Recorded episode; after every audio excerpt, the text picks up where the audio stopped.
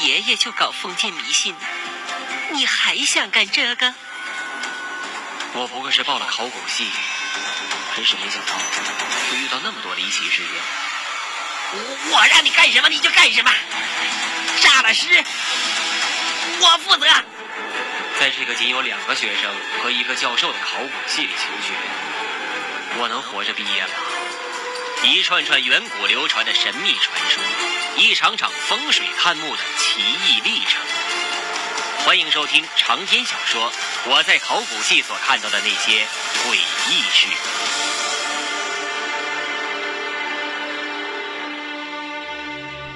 你回头再找你算账。他一听我叫他小妞，似乎受到了莫大的侮辱，好像是刚被我吃了豆腐似的，准备好好的修理我一顿。但下一秒钟，他似乎又强行忍住了，狠狠地瞪了我一眼，背起包向人群跑去。他的牛仔裤相当合身，长腿和浑圆的屁股都被包裹得十分紧凑，勾勒出了那诱人的曲线。虽然他看起来怎么都不是那种能把上百斤重的包背起来还能健步如飞的人，他背起了包，冲到了人群边上，一边冲一边狂喊着让开。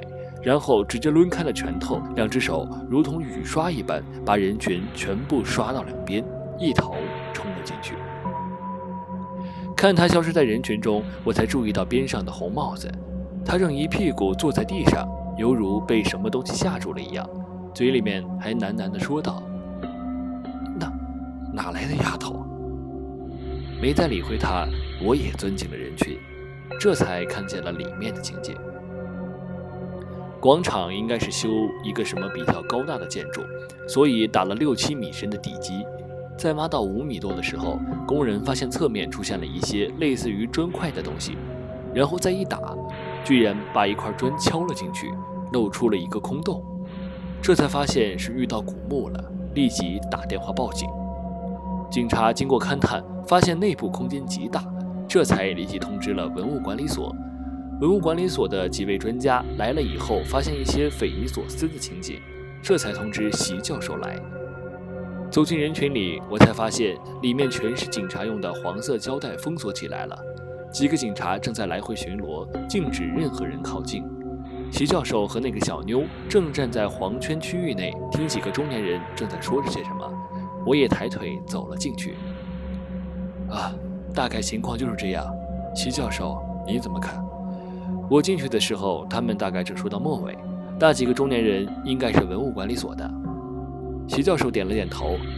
我还是要下去看看才能知道。说完，他回头看见了我。小子，敢下古墓吗？我笑了笑。这有什么不敢的？这几个人肯定都下去过了，应该没什么危险。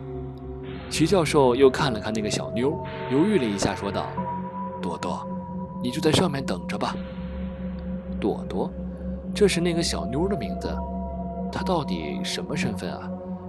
那个小妞似乎皱了皱眉头，好像犹豫了一下，又决然地说道：“我和你一起下去吧，你们两个没人背得动这包的。”说完，又瞪了我一眼。齐教授先下，然后小妞在他身后，我最后。这个墓室虽然不深，也就在地下五米左右，也不用带什么呼吸机一类的东西。我们三个拴上安全绳，鱼贯而入。进去后才发现，这里的空间居然很大，墓顶高有两米，人可以挺起胸走都没有问题。墓里到处是掉落的一些砖头，奇怪的是，整个墓里居然没有一件随葬品。但最吸引眼球的是，中间的两座棺材。两座棺材高度大约零点六到零点七米，长两米左右。宽大约零点八米，整个棺材都呈现出一种黑铁色，不知是什么木料做的。但奇怪的是，其中一具居然没有安放在地上。